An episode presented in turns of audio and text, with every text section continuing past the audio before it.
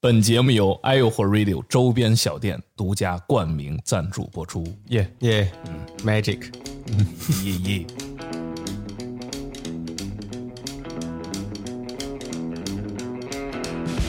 Hello，大家好，我们是 Iowa Radio。你们好，朋友们，大家好。嗯、呃又是一个非常美妙的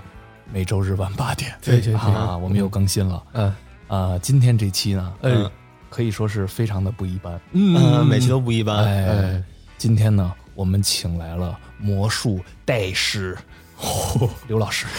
热烈欢迎，热烈欢迎刘老师，刘老师。大家好，大家好，谢谢，我是刘谦，刘谦， 我是真以为是刘谦呢。呃，我是刘泉，泉水的泉。哦，嗯，嗯，好，呃，这个我我其实啊，感觉应该让任老师介绍一下，是吗？对我能行吗？我我这毕个竟嘉魔宾术比较界，对比较突然啊。哎，对，是这样的，嗯，这个在一个这个五一前的一个美好的周末，天气很好，嗯，我想骑这个骑着小摩托带着徐姐出去玩，嗯，然后呢，我们一般是喜欢看一些这个展览什么的，哦哎哦哦，然后徐姐就找到一个叫这个中国油画院的地方，哎呦很美啊哟嗯哎，非常不错，其实就是你有没有展都值得一去的啊，在什么位置？在高碑店哦嗯，那是求婚结婚圣地，哦， 也是东边儿，呃，对对对，北京市朝阳区，嗯嗯哎，去看一个达利的展，达利就那个超现实主义，大胡子啊，融化钟表，嗯，腿儿很长的大象，那那个画画家。哎哦，看到这个结尾的时候，哦，徐姐是喜欢喝个咖啡，哦，她是百家没事嗯哎哎，靠不 copy 主要是。哎，她喜欢个 copy，万 一真有人知道，感觉咱俩不会这词儿，多漏气。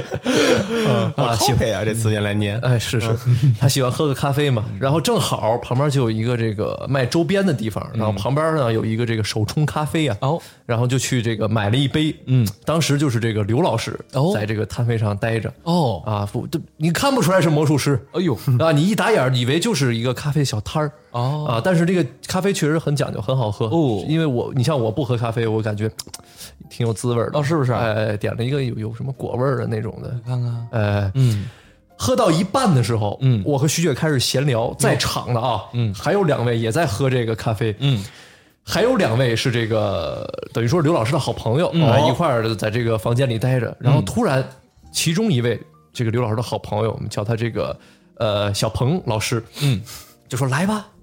来一段吧，收摊来一段儿，就来一段吧。你也不知道来什么，不知道啊，我们当时四位这个等于说是要拉花呢是吗？啊，那确实有可能 啊！你在在那个咖啡啊，哎，你不知道要来什么，你说你是就一是 stir 啊，shake 一个咖啡啊什么的，不明白啊。嗯，这时候刘老师端了一个这个高板凳过来了，哦，哎，然后呢就说，哎，这个来一个这个小这个魔术表演哦然后我一看，我是略有这个耳闻，哦，你是圈里人，哎，有关这个近景魔术，也叫近距离魔好术。家伙， Close distance magic，之前演过，不知道是不是这么说啊、哦 我也没演过啊，嗯我就是就是就是有有有知道这个这个表演的方式，因为也不是在舞台上嘛。嗯我说这个好啊，这个来着了呀。看嗯看而且一般这种魔术有一个什么特点啊？你的道具啊什么都很简单，嗯，有就是有的就光着身子就来了，就咔嗯咔就变，就等等于说就是没什么藏那些大机关啊、箱子没有那些东西，上来就来，嗯你看看就很随意搬了个这个高的木头板凳儿，拿了一副牌，咔就给我们变。哇。哎，有这个刚才给你也展示的那我个，刚才那真是我有点想不明白了，我我我，你就其他的啊，我可以理解为这个刘老师手 速啊有一些就是他需要常年的这个练习能达到的地儿，这我能理解。但是啊，嗯在一张扑克上嗯做一个只属于你自己的记号，嗯还给它折一下，嗯，塞到牌堆里，嗯然后这么一点那个牌，它跑到最上面，你都是肉眼可见的能看到最上面那一张牌突然就鼓了一下，对就就感觉这真的就是直接就变上来了。对，所以当时给我和徐姐吓坏了，哟，哎，把孩子吓坏了。是不啊是？没，有见过，这真的很厉害。哎呦，那么近近的距离啊，嗯而且没有说舞台什么，你随便站站一圈，三百六十度怎么着都行。嗯看嗯，下完了，就没破绽，因为刚才刘老师在我们录制之前啊，也给嗯我们展示了很多段这个魔术，哎变俩变俩小时魔术了已经。 我就坐在他旁边啊，排排坐那种，哎对我就盯着，我就说你别让我逮着你破 绽，但是真是毫无破绽，确实，就是你就感觉真的很纳闷儿是怎么变的，我真想不明白，因为你你说你要是有记号那牌，它挪到上面来可能是手速快，但是咱是折了一下的，嗯，它是凹起来的，呃，凸起来嗯的，对，一个响指，那凸起来就直接最上面那牌就凸起来了。哦，哎呦，然后啊，这 个就跟刘老师聊起来了，哎哎，这个聊一聊这个魔术啊、咖啡呀、什么之类的，或者说整理电台 你怎么么自我自我介绍的？你说说。啊？我说我说我们是做播客的。播客，啊做播客，哎，刘老师人非常随和，哦很温柔，啊，哎，人滚家同同意就过来 啊，我说直接说滚，你给我出去， 说行，是不是这周末？好，这这周末姐我到时候给你编一魔手，这周周末没来，大变活 人，不来了，这不，今天刘老师就来了， 对对对对啊，你们二位也看过这个精彩的这个表演了，是的是那嗯真是拿拿起来牌就能变，嗯嗯，因为那天我看的是刘老师自己带的牌，不过我确实也检查了，就是普通的牌，不是说就是那种特殊制作过的梯形牌啊什么之类，不是那种，就是普通的，而且刚才。用变的都是用咱们平时玩的那那副牌，嗯，哦那挺破的，对咔咔那一套，而且他还刘老师他把那个牌攥手里，他突然一下那牌就感觉像缩小了，哦，那个真的啊很那个厉害让我也傻吓那到了。那个真是让我有点儿非常不解。就一副牌，然后摁一摁，然后就变小了，小就那牌牌就肉眼可见的小了一圈儿，对然后再能又小一圈儿，啊，再能回来了。 哎呦，你这这千万别让我逮着破绽。关键那是咱的牌。是，哎呦，哎，刘老师他这个，因为我今天也是第一次见刘老师嘛，嗯呃，我们短暂的两马一错蹬之后 啊，其实我是有很多问题的。哎是是是但首先呢，我是觉得刘老师他这个身份还很很多重，哎哎，他不仅是呃好咖啡，嗯，而且呢变魔术还这么厉害，那绝对的所以呢，我们这一期呢，主要就是围绕着这个刘老师他的个人经历，哎，尤其是就是怎么就是跟这些结缘哎，哎这些文化结的缘，对，怎么感兴趣的？对？因为你说魔术，其实咱小时候接触都觉得哇，好厉害，我也得成为魔术师，我也得变个兔子什么之类的。对但是不是每个人都能成为魔术师的。嗯，比方说你给我变的那就挺捞的是吗？啊，比利刚教你那个，哦，那不行，那个我还觉得挺厉害。 我我这个魔术属于是呃 long distance，我 得离你倍儿远，你知道吗？我给你变，就看不清那你根本就不知道我在变什么，你知 道吗？呃说回来啊，哎，呃，我我我是很好奇刘老师是什么时候对魔术产生兴趣的？嗯，呃，首首先先自报报一一下下年龄哦，哎，我啊跟各位一样都是零零后，哦不对， 九零后， 都是零后，都是零零 后，都是零后你。看这魔术变的，九九一年。哦然后其实在我印象里，我第一次看到魔术的时候是大概在小学二年级还是三年级。嗯然后那个时候呢是大卫科波菲尔，哎，对他很有名，他来北京，嗯，哦，他现场吗？他不是在现场。哦然后那个时候我可能还在山东的这个某个小学里啊。嗯哦，对，然后那会儿通过那个电视嘛，他有一个特别节目，就是他来北京穿越长城。哦，这个很有名，那个我都看过，后来那个就是录像那段嗯，儿，对，对，然后他就通过那一次的魔术表演，他也参加了央视的几个访谈类的节目。嗯，然后那个时候我开始知道，哇，这有魔术这个东西啊。嗯因为可能咱们这个呃九零后，他很少有机会就看到就现实世界中有魔术表演的。嗯啊、然后那一次之后，就深深有一个烙印在我的心里了。嗯啊，啊，我就觉得哎，这个事儿有意思，然后我得学，嗯，然后就开始有意无意的接触一些小的魔术哦嗯啊，然后比较正式的去学习一些知识的话，是在初中的时候，哦，大概初二到初三，嗯那个时候呢，会去刻意的找一些书籍，嗯去那个书店，新华书店，嗯，我记得会有一些他国外呃翻译过来的一些魔嗯术书，也都是一些小魔术哦。然后开始到了高中的时候，那会儿开始有了电商，哦，阿里巴巴，哎，对的，对的，然后就会买一些魔术类的道具，哎，嗯。然后跟 DVD。哦，但是那时候的呃那种魔术道具应该都不是那么精良的那种吧？呃，对，那会儿的道具的话，其实您您像那个像我们 Billy 他拿来的一副他收藏的这个单车牌，嗯嗯嗯我看它是那个蓝颜色的，嗯蓝颜色它其实就大概在两千年之后生产的牌，嗯哦就绝对是在一零年之前，就它手感比较好嘛。哦，然后有那个特殊的那个标记，那会儿可能会攒一周的生活费，嗯，然后六十块钱嗯买一副这个牌，哦然后因为它资料特别的稀缺，嗯所以呢，就我觉得跟现在接触魔术最大的不同就是，它那会儿的知识非常的宝贵，嗯所以好多基本功的话，就我会练的非常的扎实，然后一次一次地练，一次一次地练，哦嗯因为接触不到别的，嗯呃，就这样度过了高中的一段时光，嗯嗯，转眼之间就要来到大学 了。我我老觉得您要再变一什么东西出来，对，呃，场景 再现，然后这个高楼起来，回到了过 去啊啊，呃，那会儿其实高中就已经累积累了特别多的一个知识了。嗯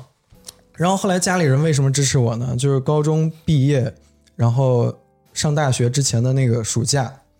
有一个我们山东当地的一个教育机构，嗯他想做一个魔术培训班，哦，但是他找不到老师，哦就透过一些渠道找到了我。嗯，然后那会儿呢，赚到了第一桶金，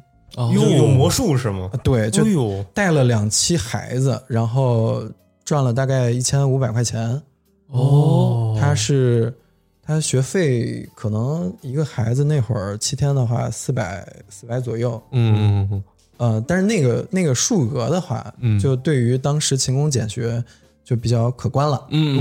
嗯然后还有一点就是我们当地的那个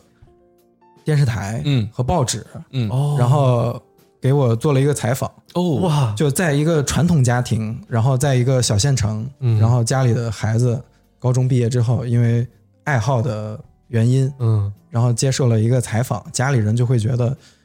哎，好像这个事儿他去他去做还行，上报纸了，啊干对过对，然后所以呢就开始会支持我。哦，嗯然后大学之后学的是建筑工程管理，嗯哦呃，大一上半年基本上也是就是嘖一直研究魔术，然后开始接一些当地的商演。哦，哦，那你说实话，这个水平已经走起来了，对，等已于经到那儿了，跟您当时学的专业也不挨着。呃，对，就是那个专业，有点挨着，因为我在想啊，就说你说如果你要变个是砖头啥的。拿一砖头变一楼是吧？哎我在想，如果你真的是因为毕竟没有魔术的专业吧，大学，嗯，如果你要应该是是真的想成为一个魔术师的话，学什么专业最好呢？是不是心理学是最好的，哎，其实你还别说，对吧？哦，不应该是犯罪类的，就是 FBI 那套，你要察言观色呀。你学表演也行，哦哎，也表演也也可以，也可以，嗯对对对对对，对，因为我这不是选错专业了嘛，然你后也可以大自己做魔术道具，啊对、这挨着是吧？ 嗯这个学学习一下土木木工专业，对，这不是选选错专业，选了这个建工行业。嗯，那这个导致呢，大二的时候其实有一个学校的一个机会，然后去台湾交换、交流。哦，然后那会儿呢，去的是台中朝阳科技大学。哦，呃，是在一个山上。嗯呃，去了那边之后，本来是想要好好的主攻一下魔术建还筑是哦建筑类，后来自己想了想吧，这个来一趟也挺不容易的。是啊，呃，去去咱们这个宝岛嘛，嗯去台湾省，然后我就开始去认识当地的一些魔术师。哦，哎，哦那边那时候台湾他们那边的魔术师还挺多的，是不是？对我，我想一下啊，刘谦上春晚的话是零九年，哦，我大概是一零年的时候哦去的台湾。哦，等于他那时候就已经是很已出名经了起来了啊。对，其实他上春晚之前就很出就名他了，他之前就拿好多奖了，对对对对对是中国第一个拿那个什么什么那个奖的，好像是呃对，那个是后来哦那有是一后来个啊那个国际魔术师的一个哦奖，国际魔术师，嗯嗯然后到了那边之后的话，就开始了解当地的这个嗯魔术圈的情况。嗯，嗯呃，那会儿我特别瘦，一百二十斤，哦现在一一百四十斤。哦也还哎也哎行，也可以，啊几几乎是没什么太大的那个什么，对，回头回头我找找那个瘦的照片啊，就那是跟真任老师估计差不多长，对。然后那那会儿跟魔术圈的人玩的时候，他们会呃跟我合影，哦，哎呃因为觉得哎像有点有有一些角度有点像谦儿哥嘛啊，哦，我其实刚一直想我说，也是真的是一直啊这么觉得确实，嗯对你像去交换的学生的话，用当地的这个社交账号，嗯其实他那个好友很有限嘛，嗯但是我去了 之后，有两个七零后的魔术师，就跟刘谦他们是一辈的，啊也是好朋友。嗯然后一个叫胡凯伦，嗯，然后另外一个呢叫石天小白，哦这个这个是他，这个是他的一个艺名哦啊、并不是一些外族人的这个名字啊。哦嗯呃，他们发了跟我的一个合影，啊，然后就在那个圈子里面，所有的魔术爱好者、魔术社的人见到我之后都说：“哎，可以跟你合一张照吗？”然后你的账号是多少？对，就认识了好多嗯朋哦友。啊呃，也透过那一次就是那个交流学习的机会，嗯然后回到回到山东之后，嗯嗯，刘谦公司他要招人，哦然后那会儿呢，他的公司是在上海，嗯哦呃，山东那边的学校他特别支持我，嗯他一听，哎，你要去这个刘谦的公司，嗯那你就去吧。嗯考试的时候你回来，那嗯个毕业证的话没问题。啊、然后哦呃，大二下半年的时候就去上海工作了。哟那哦这这参加工作好早啊，是的，对，那有十八岁二十岁，二十岁二十岁，十八岁有了，十八岁有了。呃，然后那个时候其实就开始了魔术方面的职业生涯嗯啊。但是我有一个问题啊，嗯就像您刚才说，在台湾呃跟很多魔术师结识的时候，包括您去呃刘谦儿公司，包括面试啊什么的，就是您给我们变魔术是一回事儿，但是如果您面对着一个本身他就是魔术师的时候，您会还是照常变吗？还是说怎么着？呃，就比方说你们魔术师跟魔术师之间交流，互相变一个什么东西，这个会有什么不一样吗？跟我们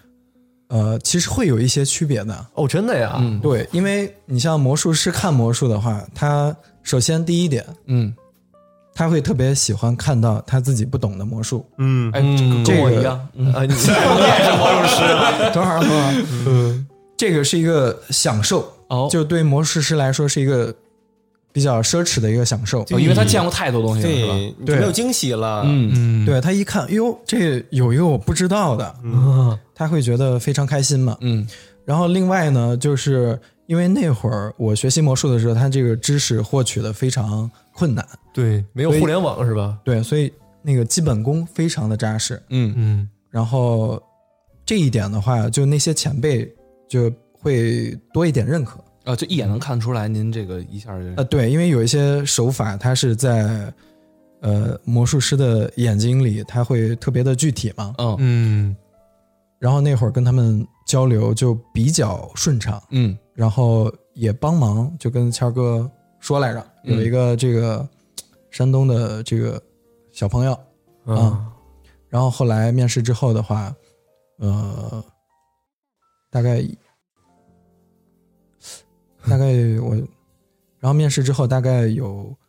一个月的时间，嗯然哦后就收到了要去的那个消息，哦嗯，通过了，通过了啊，然后就开始了刘谦公司工作的这个生涯哦啊。但是其实主要负责工作的话是魔术助理，嗯哦就是其实我们一般对于刘谦老师他的认知的话是在电视机节目上嗯啊、但实际上他日常呢会有一些巡演、商演，还有电视节目。嗯嗯然后像这些工作的话，他是要是需要一个庞大的团队来完成的。嗯嗯嗯然后魔术助理的任务的话，就是协助他准备一些道具，然后维修或者是去制作一些东西。嗯嗯啊、这个是我们当时的一个工作。哦哇，不是关关键，我觉得您跟就尤其您抿嘴的时候，跟跟跟刘谦老师长得真的很像，是是不是演演没演过那种打扁活人， 就是替身那哎对个， 是这意思。之前其实巡演有一个特别大型的一个节目，嗯就把刘谦老师放到一个箱子里，然后会有两个钢钉一类的，然后咚嘣，然后就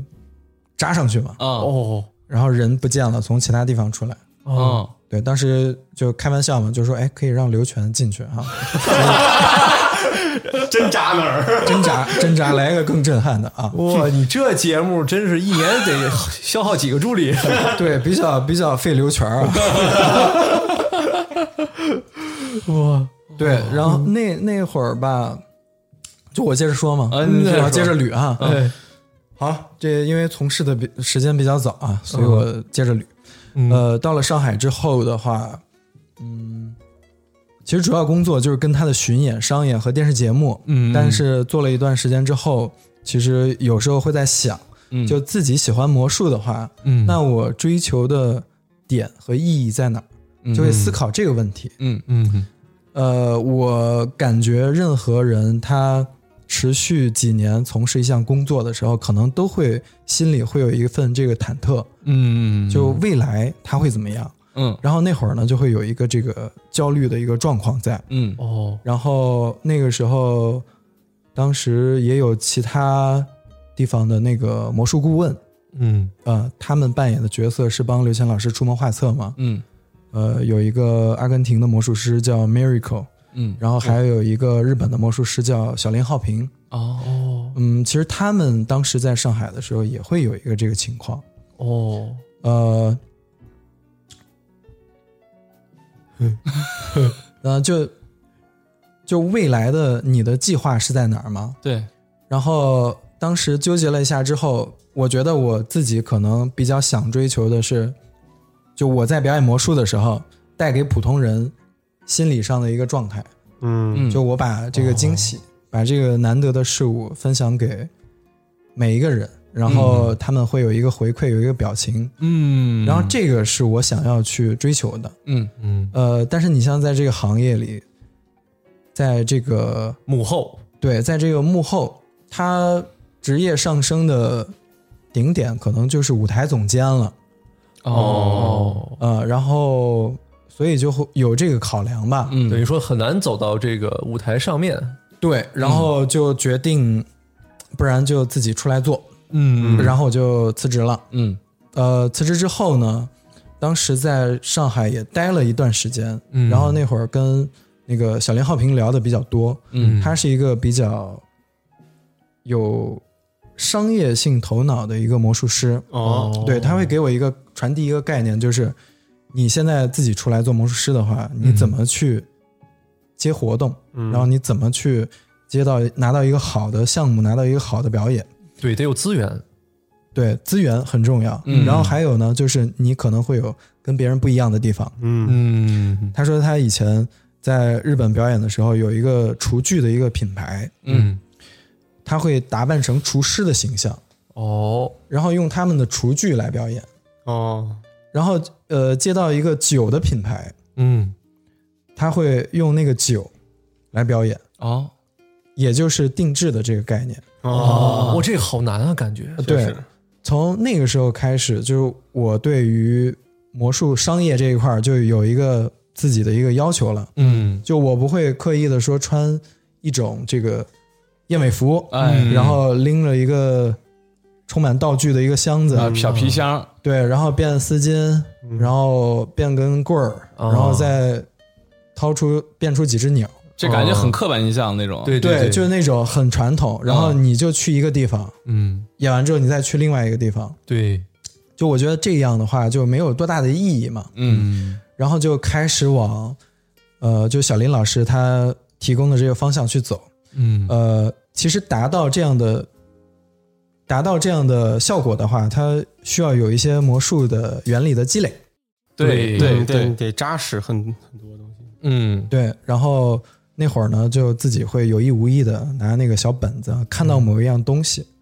会把那个东西联想到的魔术给它揉在一起，然后形成一个。一个一个像那个思维导图一样的东西，嗯哦嗯这样你看到一个产品的时候，你就会把这个魔术联系在一起了。这个感觉好难啊！对，因为呃，每次都得创造出新的东西。对说对白对了对，对，是，嗯，但是我其实还挺享受这个过程的。哦，然后包括后来几个比较重要的商演的这个节点，嗯其实也是因为最早的时候有一个这样的一个积累、训练，还有对自己一个要求，嗯然后所以呢就能够拿到了一些活动，然后也认识了一些人，嗯呃，然后再往后走的时候，就我来到北京了。嗯来到北京的机缘是在一三年的时候，嗯有一个电视节目，央视音乐频道的一个电视节目叫《魔法奇迹》。哦，嗯，哦，我倒是看过综艺频道有有一个魔术大赛，你们看过吗？小时候这还真没看过。没有一三年左右的时候，就是请很多魔术师上来表演。对，《魔法奇迹》呢，其实可我可以跟大家科普一下，嗯就是当时呃，《魔法奇迹》这个栏目是呃台里有一个叫夏雨导演的，哦，就是他牵头来做的一档栏目嘛。嗯然后零九年的时候，夏雨导演他是魔杂类的导演，嗯他坚持让刘谦就登上那个春晚的那个舞台嘛，哦哦，哦，因为当时他那个其实魔术效果是小的，嗯皮筋，然后硬币。嗯呃，台里领导的话可能会喜欢那种，很宏大的那种。对，哦嗯打飞机啊，然后那种，嗯对对对，呃，不过我比较佩服的是，其实那个夏雨导演还挺有眼光的，是是是，嗯，所以就也算是成就了后来这种现象级的这个魔术的一个现象嘛。嗯嗯然后这个之后，呃，就那夏雨导演他做了一档栏目叫《魔法奇迹》，嗯他连续几年都有。哦，然后一三年的时候在做的时候呢，那会儿 一三年那个时候在做的时候呢，嗯那会儿就是我在呃刘谦老师团队的时候认识了一个导演。嗯他让我去给他帮忙做那个编导，就帮那个选手想节目，然后安排每一期演什么。哎，那会不会就是我看过的那个节目？我记得有一个是一个很年轻的一个大哥哥，当时对我来说大哥，然后去餐厅点菜，结果服务员一直不来，他自己变了一桌吃的。哦，那个不一样，嗯因为他那个《魔法奇迹》的话，他是在一个录影棚的一个场景里面，哦然后会邀请一些歌手啊、嘉宾啊，然后跟他们互动。嗯哦哦，嗯，呃，然后从那边之后，就我就开始留在北京了，嗯，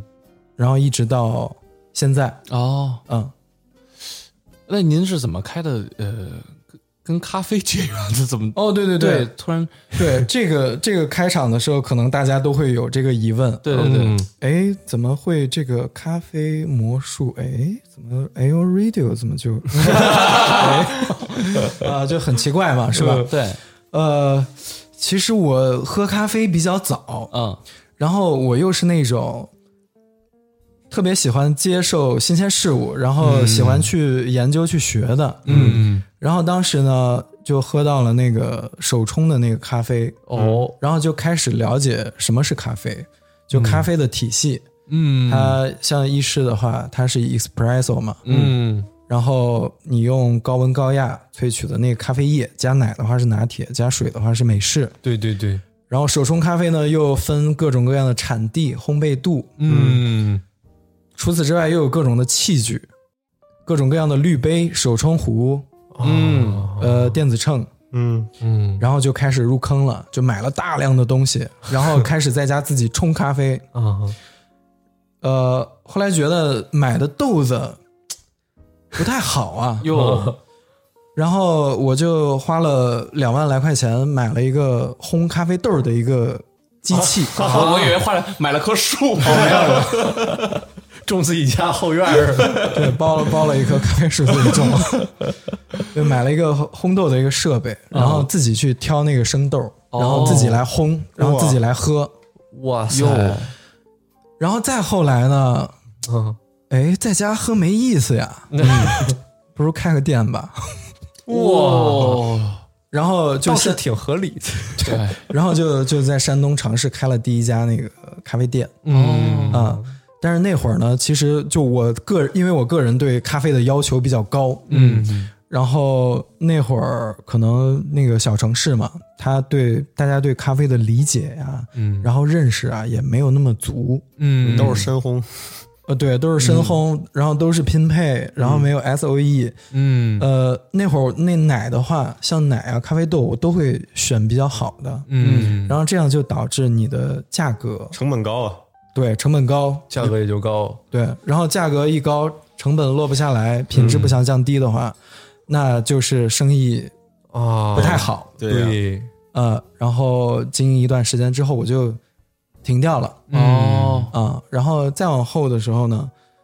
就回到北京，嗯然后刚好有一个也算是有一个朋友那边吧，嗯他们在里头弄了一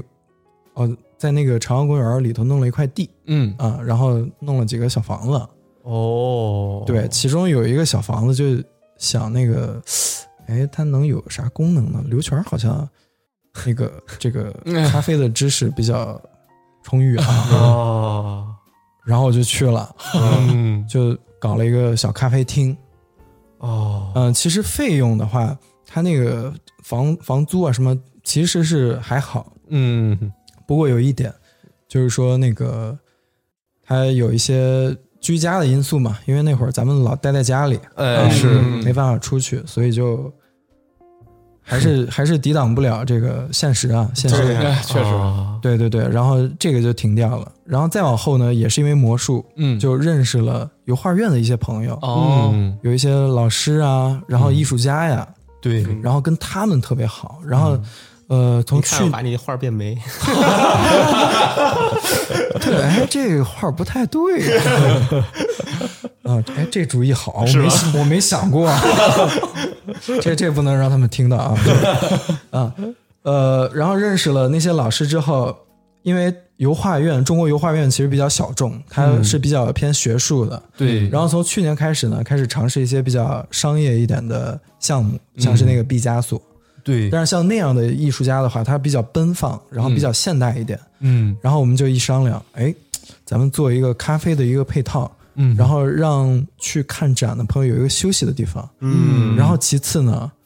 就我可以有意无意的给大家一些小惊喜，哎，哎，确实，那对我的就是被惊喜的其中一员。是的，嗯，喝着对咖啡，突然就被变魔术了。 对，都是就特别好的缘分嘛。嗯，然后，然后咋咋说？ 就是说到就到前两天了 嘛，是吧？就对达对嗯利达利达巨星对撞，是的，巨星对撞这个展，达利的这个展，就嗯认识了我们的这个小智。呃，对，嗯嗯哎我就感觉这真挺奇妙的。听完这这这一整段儿这个经历，嗯，是啊，您您的这两个兴趣爱好都是感觉都是，呃，说白了都是国外那边传过来的，对吧？如果嗯您您比如说喜欢咖啡的时候，或者喜欢魔术的时候，您有感觉就是说，在国内它这个文化普及程度是怎么样的呢？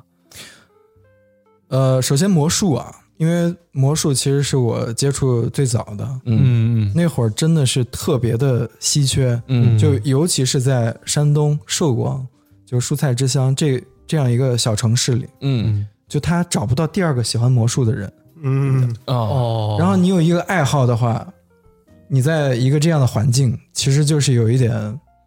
也是好事儿吧？那就是您就是懂哥了呀， 可以给任何人变，他们也不知道。但是你你喜欢人少，你就没有任何资确实源，确实你都不知道上哪儿那倒学那倒去。也是，对，嗯就你没没办法交流一些技巧，然后交流一些心得。嗯嗯其实这样也，我觉得也造就了后面就发展的一些缘分嘛。嗯嗯，就包括那我只能非常枯燥的练一些基本功，嗯基本功特别扎实，嗯，然后去到那个台湾那边的学校嗯上大学的时候，发现哎，学校还有这个魔术社，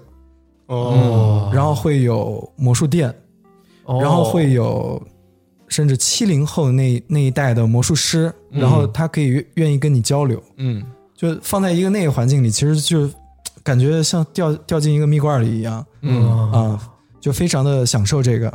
然后像咖啡呢，像咖啡的话，其实我觉得，呃，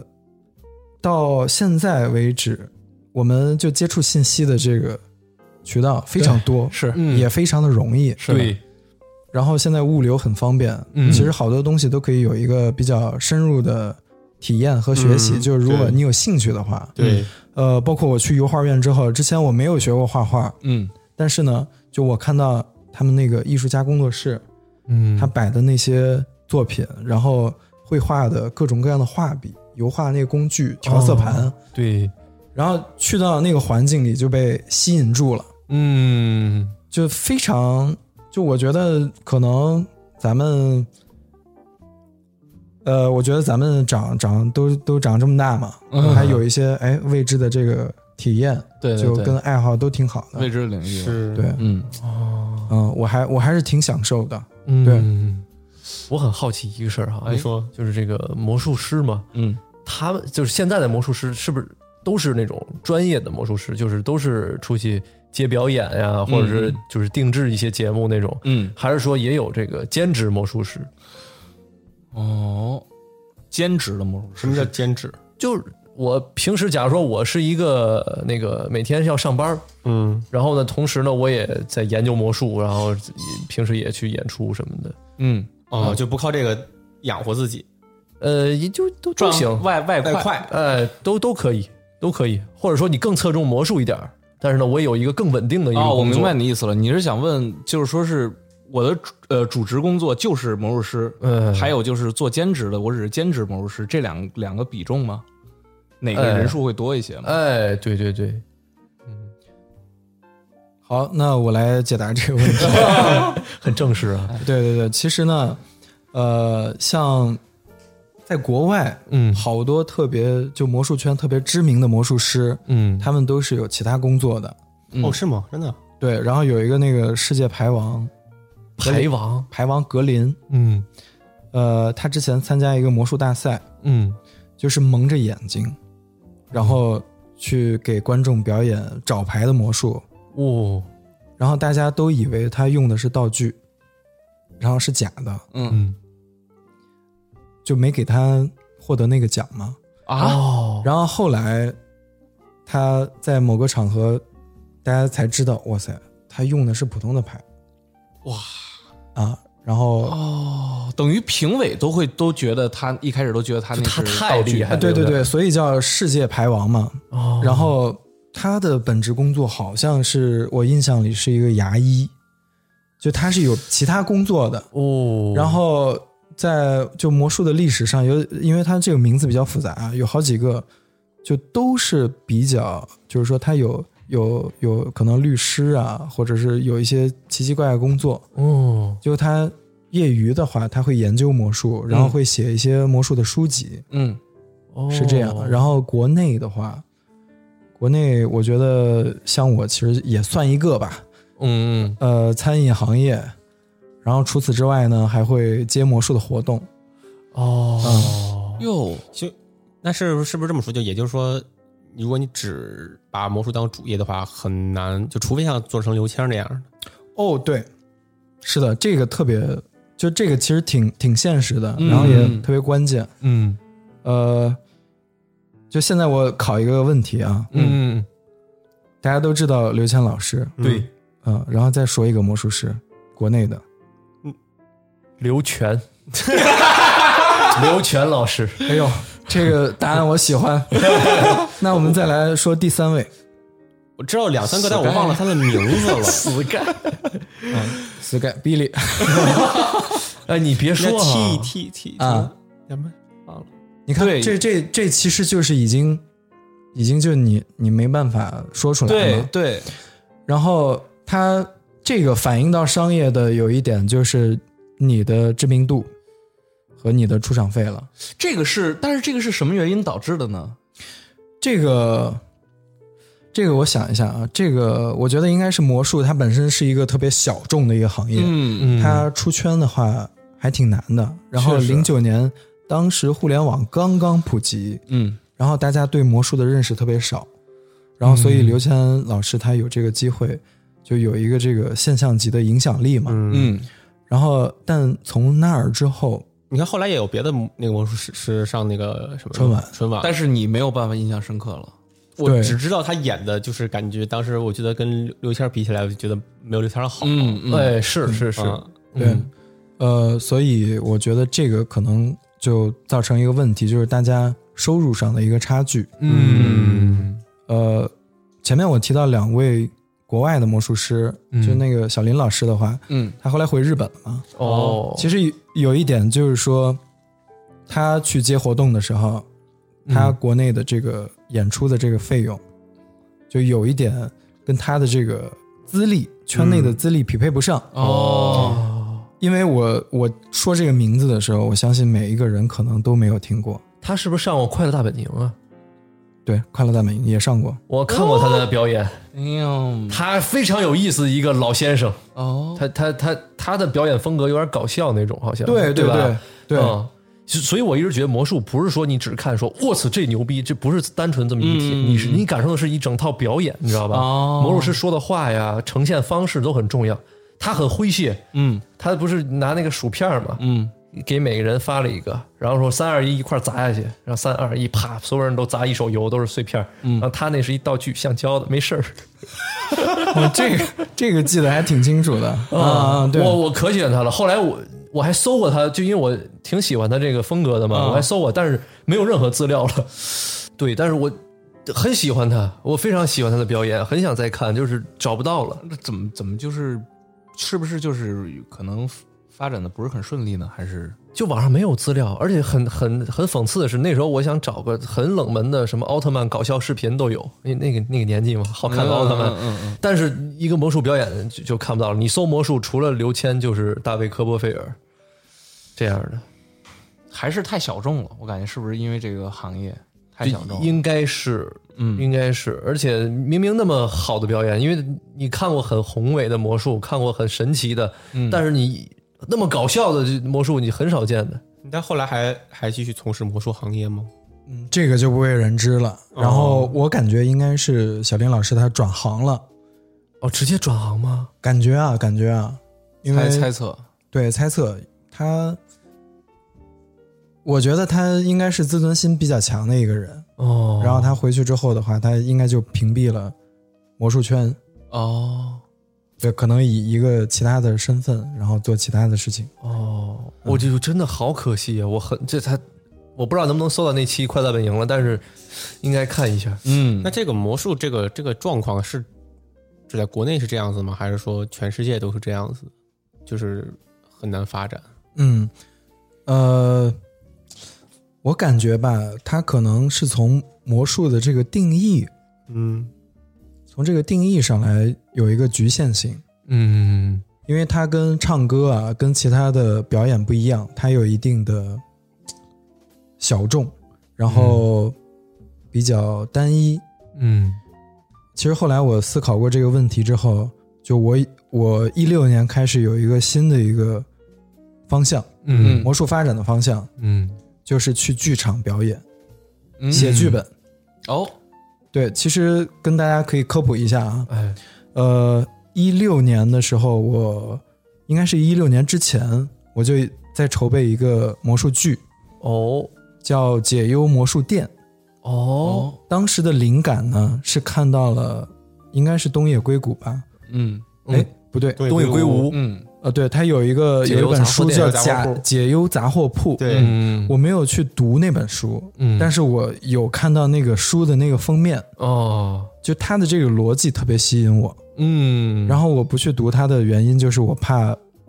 不要在我写的时候嗯影响了我的这个逻辑，哦，哼，哦，然后我就写了一个解忧魔术店这样的一个故事。嗯然后一六年呢，参加蓬蒿的一个蓬蒿剧场的一个戏剧节，哦，在南锣鼓巷中戏旁边的一个小剧场。嗯然后从那儿之后，每年的话都会写一到两个魔术剧本。啊，对，因为其实你像魔术这种形式的话，呃，认真一点，魔术这种艺术形式，嗯嗯。你想有作品留下来的话，我觉得一定要是你有一个能够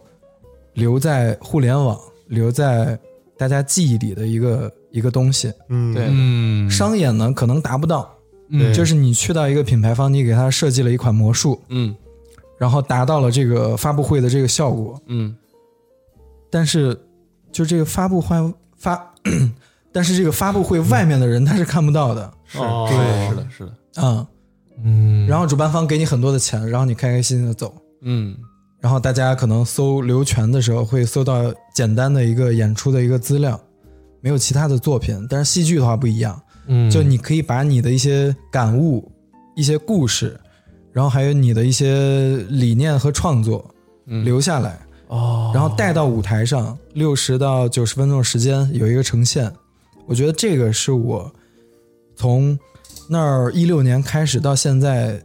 一直想去坚持做的一件事儿。嗯嗯，呃，因为我感觉魔术师的话，其实也是算一个演员，对对对，嗯是的，，是的，呃，让大家感觉魔法和不可思议的事情它是真实存在的，嗯嗯然后把它带到一个封闭的一个剧场的一个环境，然后观众能够亲眼感受到，我觉得这个对于我个人来说意义非常的重大，然后对所以也是我一直坚持的一个目标。嗯然后今年下半年的话，其实有一个有一个规划，就是想参加乌镇的戏剧节。哦，呃，乌镇戏剧节去年有一个那个青年竞演的表演员，就是嗯有、有特意准备一个剧本，但是没有入围嘛。嗯然后今年的话，想继续再努力一下，然后就往往其他平台去走嘛。所以这个方向是对的呀。对，它是一个就是话剧跟魔术结合，是一个挺强烈的一个记忆点。哎，对，你像呃，我们知道的一些这个魔魔术魔术艺术家，嗯比如说大卫科波菲尔，我们其实可能你真说你看过他的现场吗？其实也没有，嗯，就但是那个年代可能影像资料就很少，但是他对出了这么一个穿长城的这么一一个，嗯边自由女神像，对，可能我们一下就记住了。嗯对对对，嗯，，对这我觉得是一个特别好的一点。对，它魔术那种的话，其实更多的是算是叫魔术秀，嗯，嗯，就它是一个一个的秀。我还看过大大卫的现场呢。哦，是吗？哇塞，真的假的？当时是去 Vegas，他多大岁数了？现在？我也不知道，那是一几年，一七年去拉斯维加斯的时啊候，精彩吗？挺精彩的。是吗？啊、就是他是在那个就是在酒店那个就是那你知道那个赌场酒店嘛，然后他们也有、哦有那种那种表演，哦，然后呢就去去去看了，然后就是那种反正挺挺吓人，就是那种是那种场面特别宏大那种，就嗯会有那个大恐龙突然嗡出来那种感觉，哎呦，然后所有人最后那个举起手，发现自己手上都有都有记号，你都不知道什么时候上的被上的记号那种感觉，嗯 就是那种整个全场跟你一块儿互动那种，那挺挺那是挺吓人的那时候。对，大卫科波菲尔他是一个劳模，然后他现在的话还在拉斯维加斯表演，嗯然后秀的内容有调整。哦对嗯就这几年的话，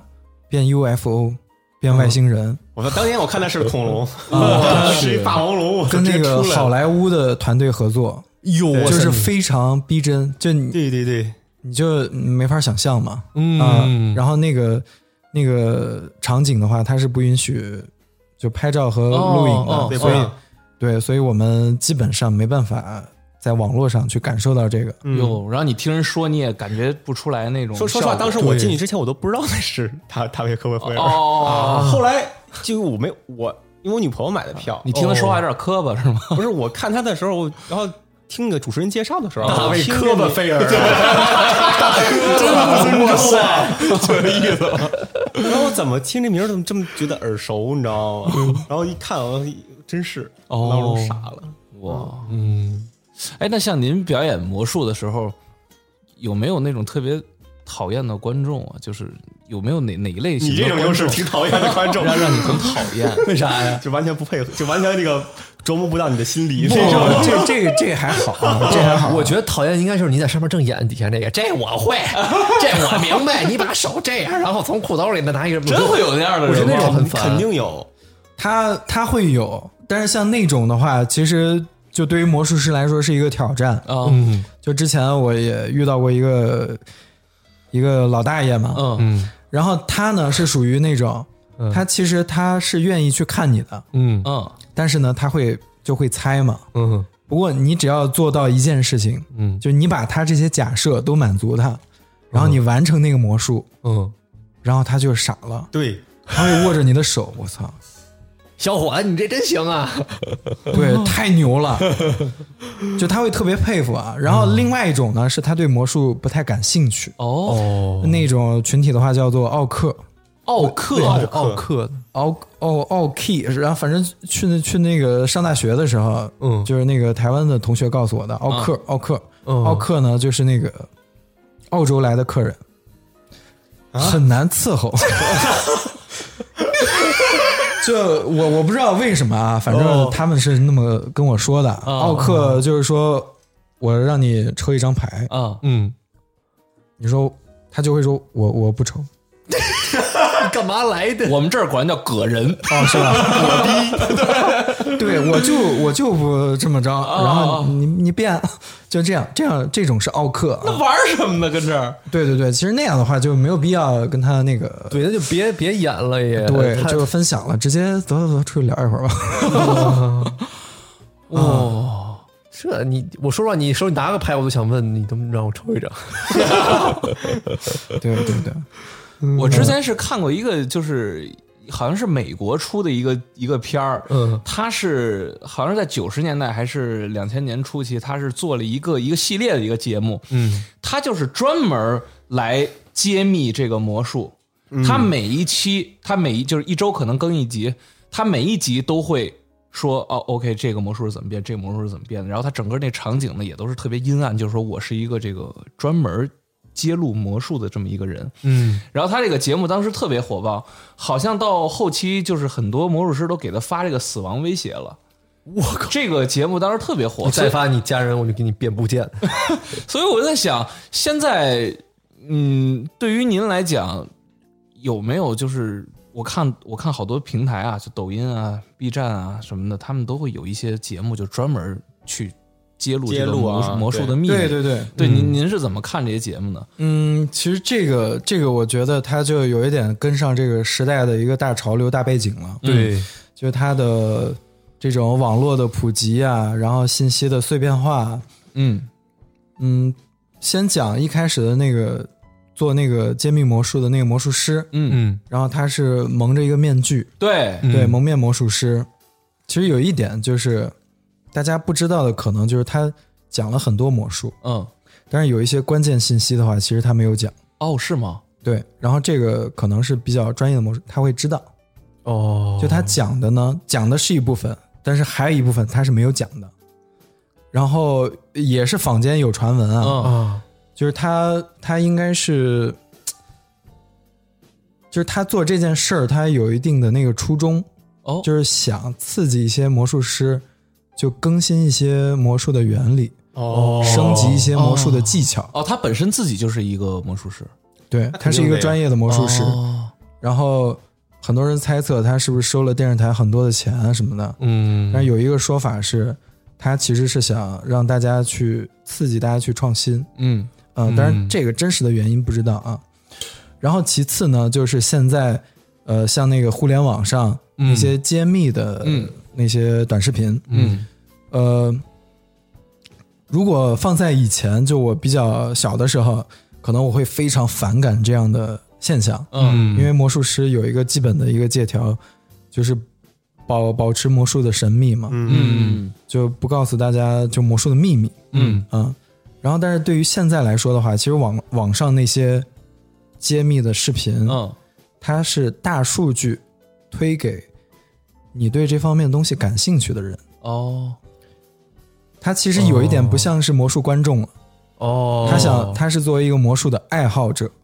哦他去看这些东西，他可能学会之后会给别人表演，嗯，然后其次呢，就是他网上做这类视频的人，他不是也不是这个专业领域的，嗯就他讲的也不是全对，也不全对，也不是核心。哦，然后魔术这门手艺，这个技艺，它的重点的话，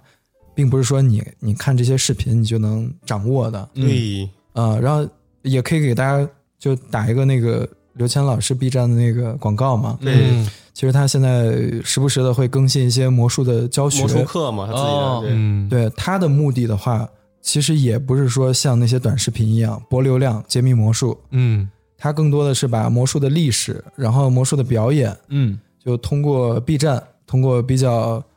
比较时髦、年轻的方嗯式，就传递给更多人。我每期都看，真的特别喜欢他哦讲是吗嗯那个对，对，大家可以看一下啊，有一些特别棒的一些魔术的理念，他都有提到。对，他会教你好多表演的上面的一些东西，还有一些基本的理念，还有分散注意力什么呃的，让 misdirection 啊什么的，你看专业词汇啊，哎呦哎呦哎呦！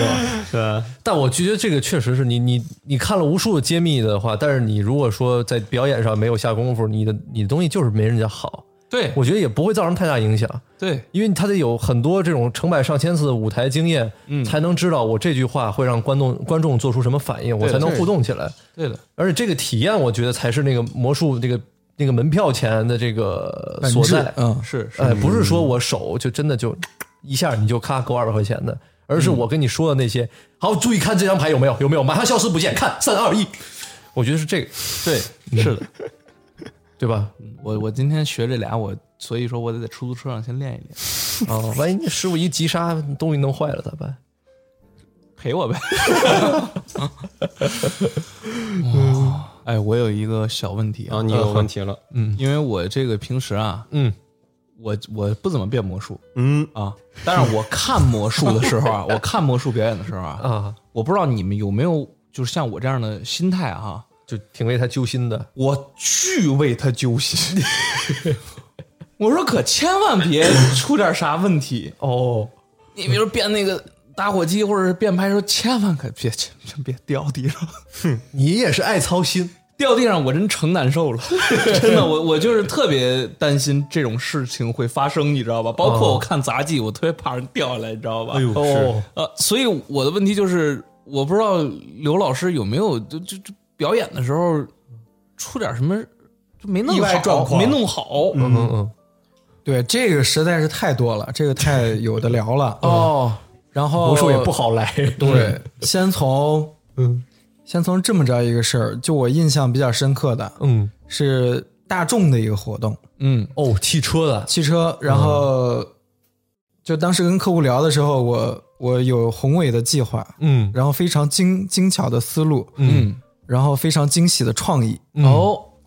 哎，那个活动呢去外地，然后要、你要带着东西去嘛，对对对，然后演出前的时候呢，嗯我发现那个定制的那个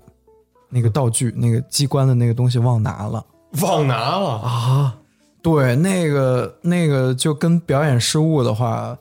表演失误至少你有东西在对，可以救，然后那个呢就没带。那那你是个大件儿吗？它不是大件儿，但是呢，它是嗯它很关键。 嗯它很关 键，就是你跟客户说，哎，我给你变一个咱们公司的一个东西啊，哦啊，然后那个东西就在我们这个演出环节就最后的时候会有一个特别好的一个亮点，嗯，然后演出前的时候发现行李箱里没有这个东西，没有亮点，发现哎，别的魔术都带了，就是这个吹牛的这个没带，我就压轴了没带，压轴的没带，那咋办呢？然后当时就就想我，我靠，这这怎么办呀？跑呗，还他变走了，变周六那个魔术， 对这个退钱我也不合适啊，这合同也签了嘛。嗯，然后当时就赶紧借了一个电脑，哦，然后就开始制作，然后找附近可以打印啊，然后可以用用一些工具的那个地方，哦，现做，现做了一个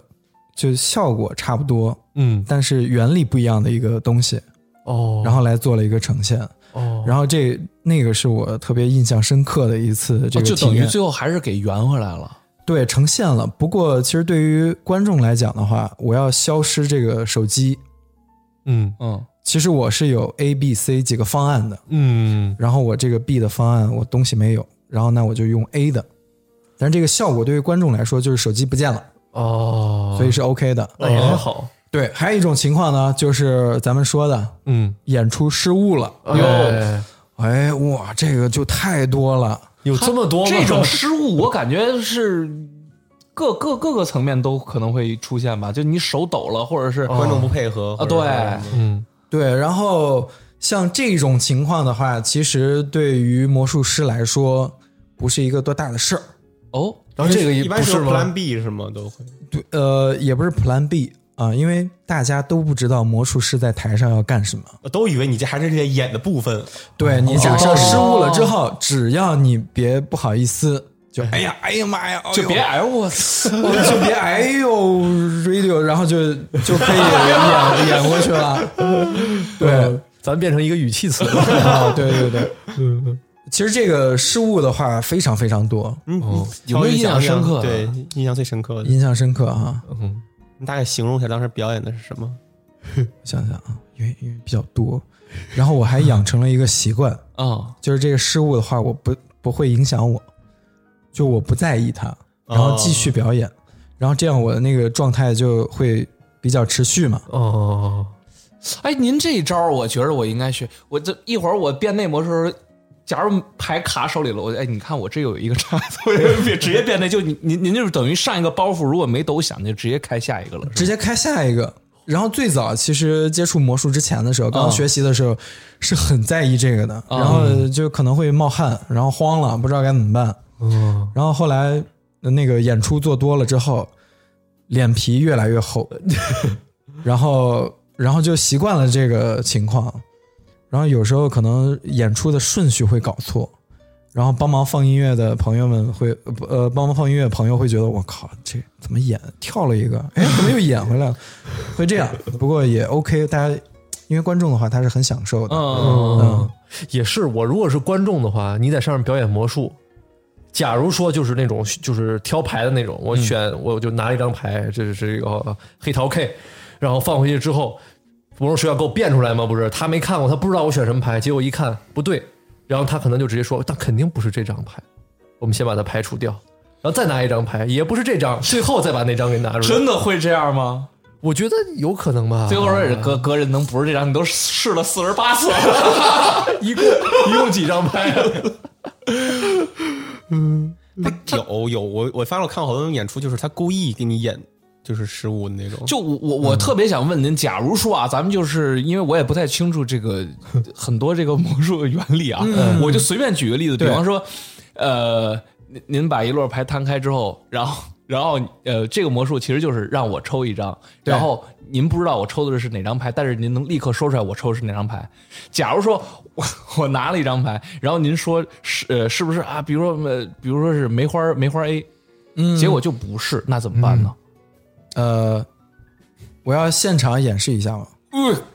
太好了。好，你得现场怎么演示啊？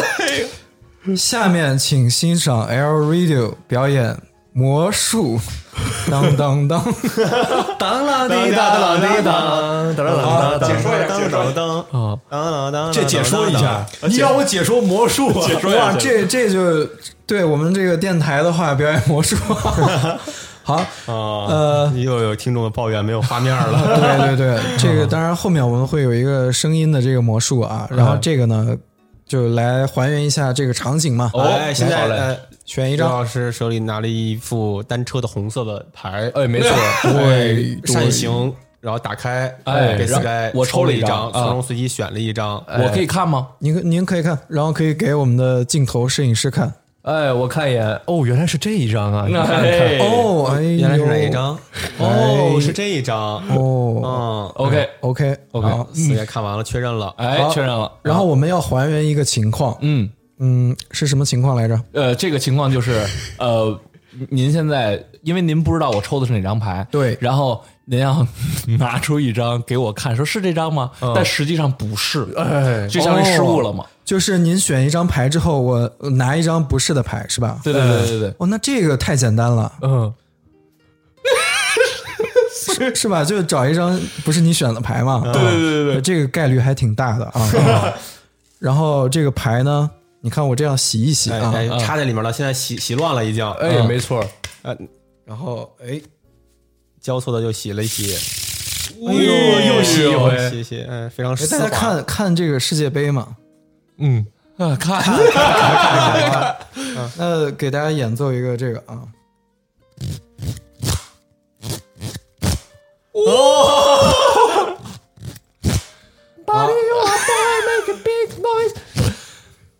啊，这个嗯这不是这个魔术的重点。哦我一开完了呢，我已经啊这个魔术的重点的话是找一张不是你选的牌哎，，对嗯的，哎，啊哈，然后它其实这个这个牌刚我们洗过了，哎嗯，它有一个这个钥匙啊，我这样转一下，哟哟，呜，哎呦，哦，哎，然后你的那张牌呢，它就会跑到第一张啊，看一那下你看刚中间了啊，刚才已经把对，这张刚刚牌是二十来张，哦，到第三张了啊，哎呦，嗯哎，上来了，哦哎，上来了，哇，这个就厉害了，给给我们这个来看一下啊，这个梅花 K。还真不是，啊还真不是，真不是吗？真不是，嗯对，那那我就成功了，就找一张不是的牌。 倒是也有道理。对，这个就是失误的一个情啊况。嗯，哎，但是，一般失误的话，就会把案发现场的这个东西处理掉。嗯嗯，然后把您的右手伸出来。哦，嚯，好，然后把这个梅花 K 呢反过来，好哟，放到手上，哦，给了 Sky 对王，，给了 Sky 王，然后另外一个手呢盖住它，然后看着我的眼睛，哎，大声的告诉我，刚刚你选的牌是什么？红桃十，红桃十是吧哎哎，好，咱们来吹一口气，一二三，啊，把这个梅花 K 翻开，然后给镜头看一下。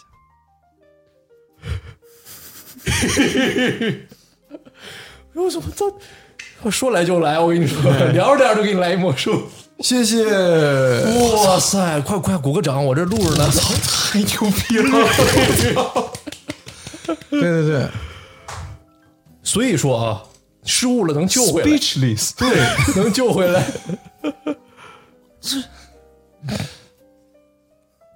你想不明白吧？我真有点想明白，我现在开始研究了，要想研究了，这怎么弄的呀？这个这个有这个有一句老话啊，嗯，呃比利是我的老师啊，就是要想学得会，先跟师傅睡一睡，对摆个摆个拜师宴什么的啊，然后师傅就会教给你了。但是我我我我很好奇一点啊，哎，您您您您您您说，因为刚才我们不是这个聊的是，就是比方说，嗯呃，抽牌，然后呢一看，哎，不是，对你拿着这张牌不是当时我抽的那张牌，嗯，这个，但是但是您是相当于把这个不是这张牌放到我手里变成了是的那张，所以我的问题就是，这个是您后面设计的还是提前就想好的这么变呢？啊，这个可以设计，啊然后也可以是一个我的意思是，这个是救场的一个一个操作吗？呃，您看啊，我再再给您来一次啊，然后也是一样，这个红桃十嗯，插到牌插到牌，里啊，插到牌里，大家可以想象这个画面啊，嗯，然后把这个十呢放进去之后，给它收起来，然后切一下这个牌，然后再洗一洗啊，洗一洗，哦，好，然后我这样，我说我这样落牌的时候随便喊停，喊停的那一张牌呢，就是刚刚你选的那个十，哦，相信吗？我不信，好，我们来了，一二三。 好停。要这一张还是这一张？嗯，上面这张吧。这一张哈，你看啊，一二三，红桃十，哟，不是，又不对了， 又不对了，不对了对，然后这一次救场的话怎么办？救场的话，它有很多方法，嗯然后这个就是一个救场的方法，嗯就这个梅花 Q 嘛，嗯，然后梅花 Q 放在这儿，梅花 Q 放在这儿，一二，你看看啊，啊啊！就等于您研究了很多救场的方法，即便是呃，不顾不管是什么样的方式吧，嗯抽出这张，如果不是之前我挑那张，只要抖了一下也能是。我是这么认为的，是它这个它是设计好的一个系统，嗯这个系统可以出错，但是呢，它是有容错率的，对，它是能直接就是不知道用什么方法吧，反正它是能，其实是能定位到正确那张牌，只不过它可能拿错了，或者哪一个环节出错，但是它核心它是知道这张牌在哪儿但的。但是也也有一种，就是说，它就是也是一种表表演形式，就是说，你让你观众的一个心态上一个巨大的一个波动，你懂吗？对，比利哎说的这个非常非常专业，然后我也是董哥呀，呃对对，特别特别也特别关键啊。哎嗯其实，在魔术师的这个表演的体系里，然后有大概两种吧，嗯然后一种呢是嘖受害者，嗯 啊、受害者，就这个事儿跟我没关系，嗯，然后我我拿了一张牌，拿了一张牌，然后我就晃了一晃，哎，我不见了，然后在哪儿？哦，在这儿啊，嗯就这个意思，就是它它跟这个魔术效果它是脱离开的。哦，然后还有一种呢是那个杀手，然后他就是一般来说那个，就我们比较常见的，就魔术师拿了一张牌，然后指一下给大家看这张牌，嗯蹦，然后不见了，嗯然后这一种，它是不同的表演形式，哦然后在不同的场景呢可能会有不同的这个感受。哦，我们的心理预期就不一样了。对，哇，你看看，嗯，那有没有就就有没有那种就摁失败了？摁失败就就就是他救都救 不回来，他救不回来，就完全失败的那种。硬失败了，啊，有也有这种经历，也那有怎么下台啊？哇，这个这个就这个特别直接啊，哦啊我就不说谁了，嗯有一个魔术师啊、嗯然后是在那个大型的舞台上，哦然后表演那种，就呃跟那个美女搭档，哦然后从一个空的箱子变出来的这个，嗯哦然后有一个特别重大的失误，还没有做变这个环节的时候，嗯这个美女从这个小门里出来了，啊，就还没到那一步他就先出来了，对，然后大家就都看到了嘛，嗯然后观众就傻眼了，嗯，这个是彻底的没得救了。没得救。因为人已经出 来了，他为什么会出来呢？呃，是这样，其实，在舞台表演上的话，它有一些那个所谓的 Q，嗯啊，就跟音乐一样，嗯它到某个点的时候，它可能就是那个助手会有一个暗示嘛，嗯嗯，但是他可能由于紧张呀或者什么，他提前往外跑，哦就像你箱子里的小兔子，它 你还没变的时候，它蹦出来了。哦，好，其实这个这个节目就已经结束了。那这个怎么收场啊？呃，这个收场的话就是退票，笑笑 一笑，然后说大家看到了吧？看到了，出来了，好，我们下一个节目，真的哦，真的哇塞，对，然后真的是这样，这个其实挺考验表演者的一个定力的，嗯，就是你怎么着脸不红心不跳，然后再用下一个节目来忽悠大家啊。嗯，我去，但你要说啊，这种事我觉得还行，哟，就是它不会太太过于影响那个感嗯受，嗯因为你怎么着人都是变出来嘛，嗯它只不过晚点变出来和早点变出来。是，但我它估计变出来跟自己走出来不 一样，哦，他他是自己走出来 的，你看看，呃，对，把自己给变出来 了。我去，嗯，那您就是平时在想一些魔术的时候，您会先想哪一点呢？就比方说，如果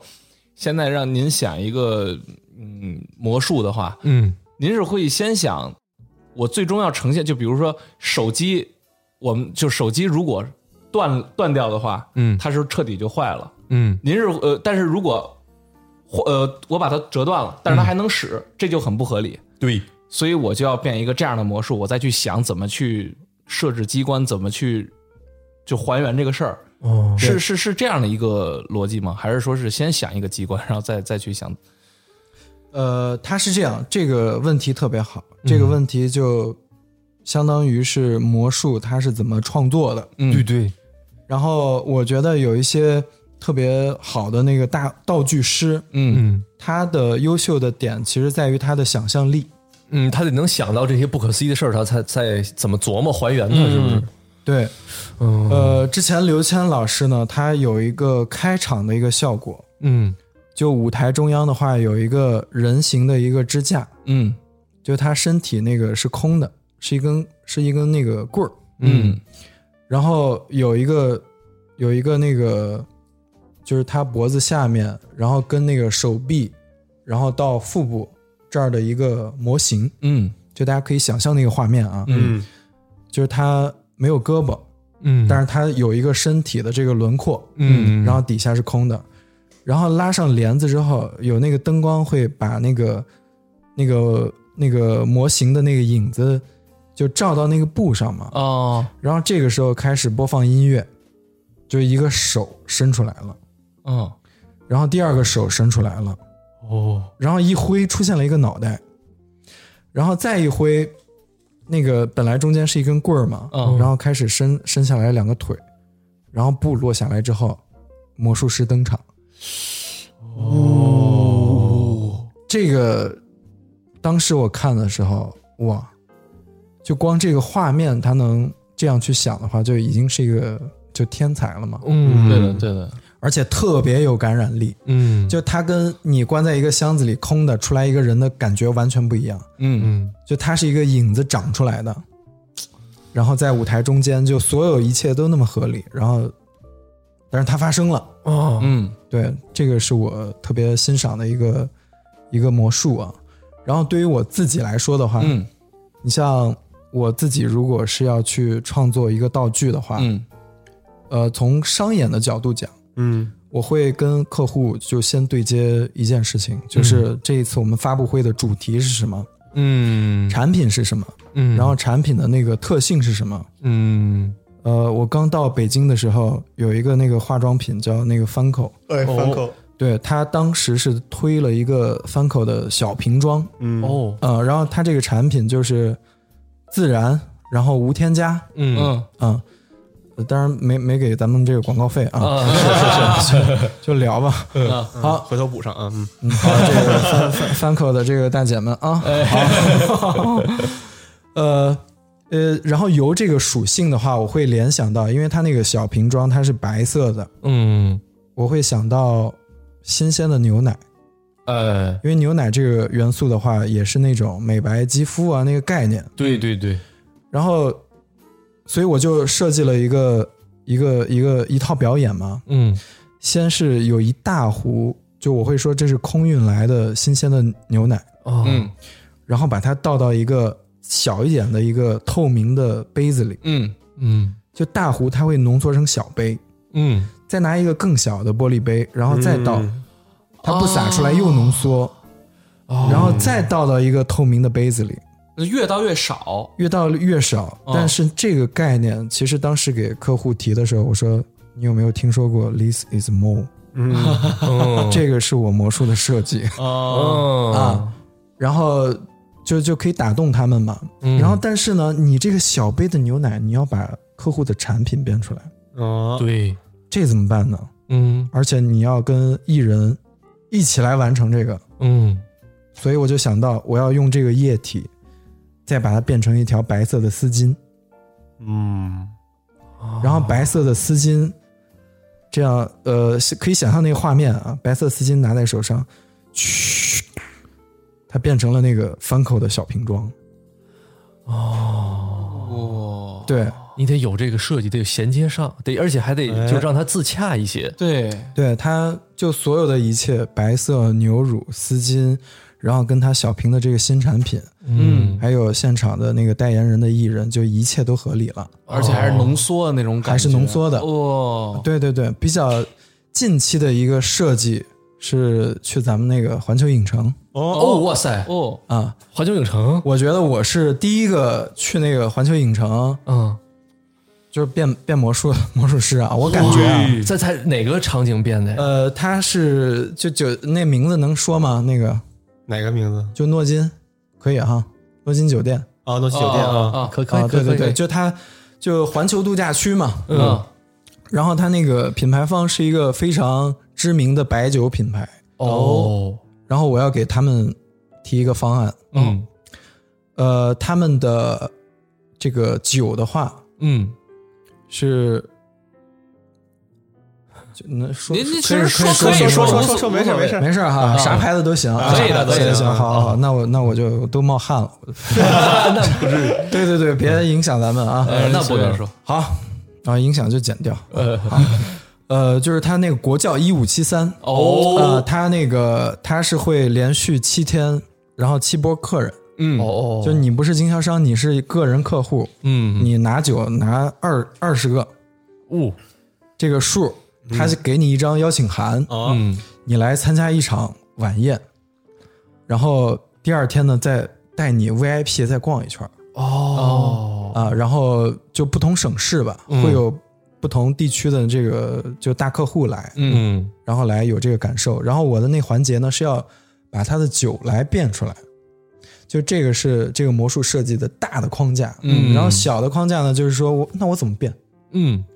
直接变的话就没意思嘛，对，我就跟他讲，那咱们现在主推的酒是哪一款？嗯然后咱们的酒是怎么酿的？嗯然后这个时候就跟我对接的客户就跟我讲，就他们那个酒呢是，呃，产自川南地区的糯红高粱，哦，呃，然后我说那你可以给我一些咱们的酿酒原粮嘛，嗯然后就要了一一些那个酿酒原粮，哦嗯然后它的效果就是我会展示这个酿酒原粮，哦它有一句 slogan 就是，呃，一粒高粱，嗯一滴浓香嗯，啊、而且我还要背词啊。嗯还有一个就是它的这个要要提到它的这个，因为国教一五七三，它有那个酒窖，嗯哦要记那个酒窖的名字、哦酒的酒窖的年代，哦，然后说那个一粒高粱一滴浓香的时候，嗯就那一粒粒的红色的那个高粱，嗯，然后变成一杯那个酒，哎呦，就是咱们那个分酒器的那个酒啊，嗯而且这个酒呢是可以喝的，嗯啊，而且是真的酒。哦，对，每天每天会开一瓶那个一千多的酒吧，好像，嗯，然后给给给他们哈、然后自己还没法喝、嗯啊，然后变了一小杯之后说这个不够嘛，嗯啊，好酒要跟更多的好朋友一起分享，然后嗯再用一块红布，嗯，然后结合他那个 logo，嘣，再编一整瓶，哦然后现场打开，咚咚咚倒，咵，随机的给一个给一桌，哦这样，然后连变七天。啊七天重样了是吧？啊，同七样的，但天观观众不一样啊，观众不一样。对，其实这个就是就我设计的一个概念嘛。嗯，就我会先万一有突突那一直来的 呢？就变这个，对，那那他得花不少钱买酒。 对对对，啊，哇对，这个是就设计的一个逻辑嘛。嗯，嗯嗯哇！但是这嗯感觉挺烧脑的，你得你得想啊，就你得你首先你得有足够的这个知识储备，你才能把你的想法呈现出来的。对，而且你必须得逻辑上自洽，你不能说一个卡车砰一撞，哔一个核爆，然后出来一个白酒什么之那也类挺的，酷的， 这就不合理了，跟这个品牌品牌理念也不合理。你酒哪来的艺术就是爆炸，这个确实挺酷的嗯啊，但但但我感就是就不不够不够合理了。你你这酒是哪怎么来的？我觉得那个浓缩那产个地非常好，哎，那个牛奶那个一点儿一点儿倒，对对越来越对少对对对对哎，你就是得得跟它连起来，嗯，嗯，不好来，我我反正觉得这期特别好 啊，是吗？因为这个呃，咱们录了这么这么长时间了，哎呃，每回拿我做实验的，哎要不然就是他妈这传统武术的，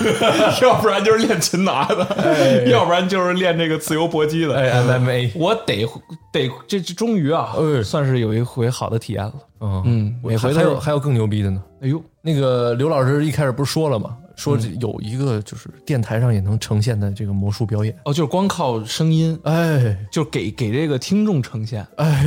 好家伙，但虽然不知道是什么啊，但是听起来就很厉害。确实。好。那哟，这精彩 啊！这这泄泄了一泄露了一点真气 啊！嗯，然后给我们现场观众来表演之前呢，嗯，我们再做最后一个游戏。哦哦哟，这个呢，就考验大家的这个想象力了。想象力啊，对，想象力。哦，然后想象呢，我这样弹一下之后，咱们这个桌面上会出现一个巨大的骰子，哦特别大个儿的一个骰子，哦它可以嘀哩咕噜的转，哦，哦，啊，然后、嗯呃，这一次的话，我让小芝来跟我来做这个游戏吧。啊，哎，你看 得着了，嗯来了，来了，来了。哎，呃，好，嗯，数学怎么样？你的数学怎么样？一般， 一般，一般啊。哎，一到六的话，就是我没你没有那么一般啊， 没有那么一般。哦，吓我一跳，我以为这一到六这骰子没法玩，那么一到六是可以的，一到六可以七了。就行了。对，小学小学数学没问题啊。哎，那绝对的，对，为了保险起见，打开我们的计算器。哎，好嘞，好一到六啊，对我们，我们一起来玩一个游戏。哦，好，嗯，现在呢，我们就来掷这个骰子了。 好，然后就我们这样手这样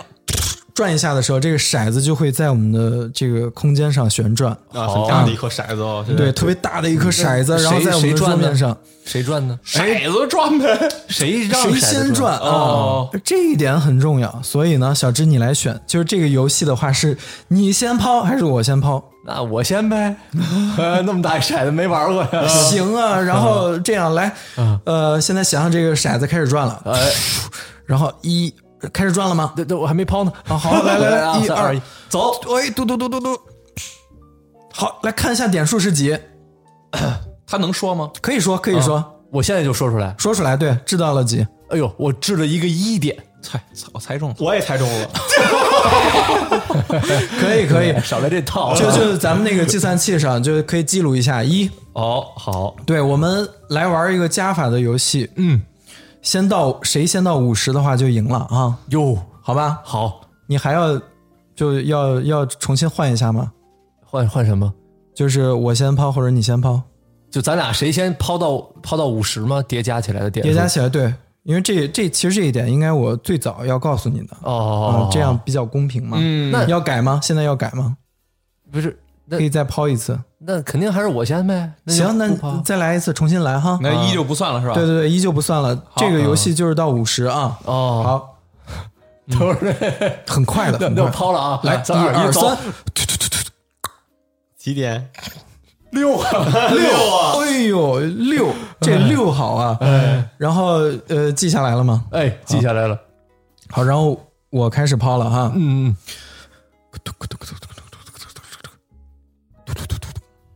嘣，嗯然后我看啊它落的是啊，二，是吗？我看二我点看啊，好像是二是点，对对对对对，确实二对，点。可以记录一下二。哦哦哦，对，因为咱们就看谁先到五十啊。哦，加个二变成了八。嗯好，然后你你再抛，我再抛啊，看一眼啊，嗯，你看三，三三， 好，那可以那个对，哎，变成十一了，哎，哦哎好，然后我再来，嗯哎， 突突突哦四哎呦啊啊，你看你手气还行啊，啊，对 对对十五了，十五了，啊，来，那我我扔了啊，好来我看走，哎呀，怎么打砸到这个头上了？啊，你好了看你打死个头上了。对，打死在头上来看一眼是几？我看你，你你看你把那包挪开，啊，好，哦哦，是个五，哎五五好哎变成二十，哇。然后我再来哦啊，从这，哎呀，这这别把我这骰子磕坏了。嗯 是是是，嘟嘟嘟嘟嘟嘟，哎，是二，有点小二。哎呦二啊，嗯对呀，哟你看看，我觉得我得加加快游戏进程，嗯对啊行行我我我这个是属于比较比较厉害的，指点这块儿啊，好，走九六。六，你这是七，你手势手势是七 吗？啊，一到六应该他这个数学 OK 哎的，这个面啊，二十好，八我了，这现这在这嘣， 有一一呀、啊对哎呦，你看你你一般哈，嗯、 我再来一个啊，嗯你你猜我还能不能扔出六来？现在是二十九了，二十九了，好，哎，我再扔一个啊，嗯，走，这这这又是六，又是六又是六啊，那我也加快啊啊，这这这还是一，啊！你这你这你看清楚 对了，， 看清楚了，我再扔一个啊，咻啪六，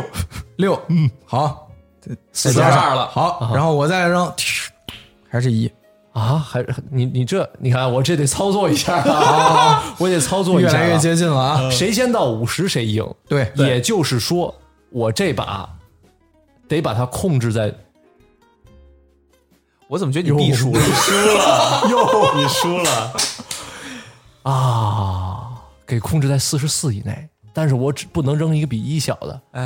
你这我哎使点五，我使点劲儿，对，给他把这骰子碎了都行。那我那我还扔吗？这个这好扔啊！我扔扔一回啊，嗯走。哎呦， 一四十四，四十四啊，哇！你看赌王啊，赌王就是这样，撸起袖子，得得得得得，突一丢，嗯哎，弹到比利的头上，然后落落在桌子上，嗯，六。六哎， 呦，好这么巧啊，怎么就？哟，那那50了啊到五十了，对，所以就是咱们一般出去不要跟那个魔术师玩一些哦，就是骰子游戏啊，哦，确是实是是，这这都是这应该都是算好的，嗯嗯嗯，这这是一部分吧，这是嗯，就其实完全在你，就你可以先说，啊，然后也可以让我先说，嗯，但是最终的结局的话，就跟电影一样，就是它哦其实是在魔术师的这个掌控里的。你听听，哇塞，这垃圾， 要你你也不行， 人家都都都是想好设计好的，我那骰子，我那骰子面儿多，多面体骰子五十，五十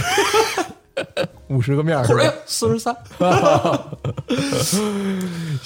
好，那最后的话，我们来跟现场的听众的话来一次魔术的体验了。哎呦，只有声音的魔术啊。对我，还第一次见，只有声音的魔术。我们仨是得保持安静吗？还是说就维持现状？呃，维持现状就行。哦好，你看我的声音，嗯，我弹一下之后，嗯，会变成小智的声音。我的声音现在变成了小智的声音。你你应该说大家好，我是刘全。哦，不好意思，就这啊，剪掉，再来一回啊，再来一回啊。 好好好，这正式来了啊。哎，然后各位听众在心里的话，就也不用在心里，因为大家现在回答我的话，我也听不到啊。哦，是的，是的，啊，对，听到那真的就是太恐怖了，就另外一个节目了。 好，这样大家在心里想啊，当然我们现场的这个三位非常优秀的这个主主持人也可以一起想，嗯，哦， 在心里想一加一等于几，然后在心里想，想好了之后在心里想二加二等于几。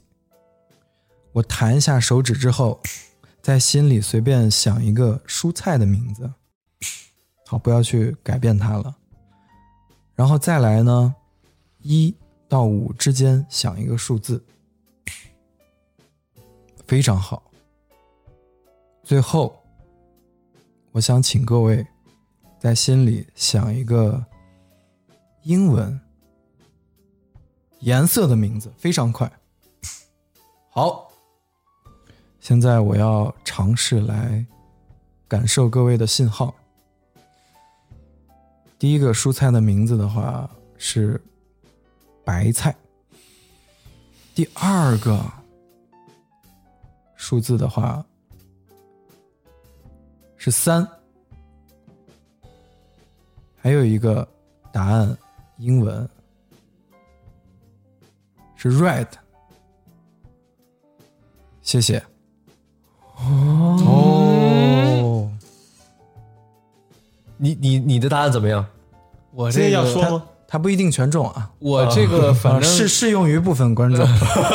我这个白菜是是中了，我的，白菜也中了，然后我这个红色也是中了的，哦，是不是？嗯嗯嗯，我的三中了，哦哦啊，我白三中了，但是颜色我想的是白哦，你看看， ，white 因为白菜嘛，白菜。啊，是，其实最后的话，可以给我们的听众来打一个小小的广告。哦，哎，对，人家刘老师是有商演的，有演出的，剧场里啊也有。啊，对，如果是像这个，哪位尊贵的大大，他想哪位尊贵的客户，他想在环球看魔术师的表演啊，或者是某尊贵的这个，可以直接联系我们的 Air Radio 啊，都可以哎都可以找到我商演，然后还有戏剧剧场也可以联系我们 Air Radio。哎，呃，其次呢，就是我们听众朋友的话，可以去搜索一下，嗯，中国油画院，哦啊，高碑店可以去看那个达利的那个展。哎，那个展呢，一直会持续到六月的中旬，没错哦然后我会在展厅出口处的咖啡厅，嗯，等着大家。哎边变魔术边等，对，可以尝下我烘的咖啡豆，还有我变的魔术。哎，真好啊！那剧场平时在哪个剧场演呢？剧场其实不一定不一定，哦因为上半年的一个演出已经演完了，哦就结束了。哦哦它是三月份的时候，三月十六号到三月十九号在蓬蒿剧场、嗯、演了今年新的一个剧，叫《散步》。散步，哦对，有兴趣的朋友可以直接在微信搜“散步魔术”或者是那个蓬蒿剧场公众号，可以看到他之前发的那个嗯消息，有一些剧照什么的。嗯啊、但是未来以后的话，我肯定会有其他的剧目会会会推荐给大家，嗯，然后欢迎大家去剧场近距离的感受我的魔术。哎，因为你通过电台啊，说实话，你这个还是没有那种更震撼，是你库嚓一下那牌就起来了，是，这真的很很很不错啊！嗯哎大家可以感兴趣的，可以在评论区留言，哎，对，然交后流一下对，然后如果要是呃对刘老师感兴趣的，哎，哎，可以去这个油画馆去看一下，嗯非常好啊！嗯嗯，我们再次感谢刘老师啊，做客我们爱又活 Radio，哎呦好，哎呦哎好，非常非常荣幸，对，也非常开心认识大家。哎，说这个你看，对，哎，那个我来的时候带了小小的奖品啊，对对对对对对，啊，嗯，这这一期啊，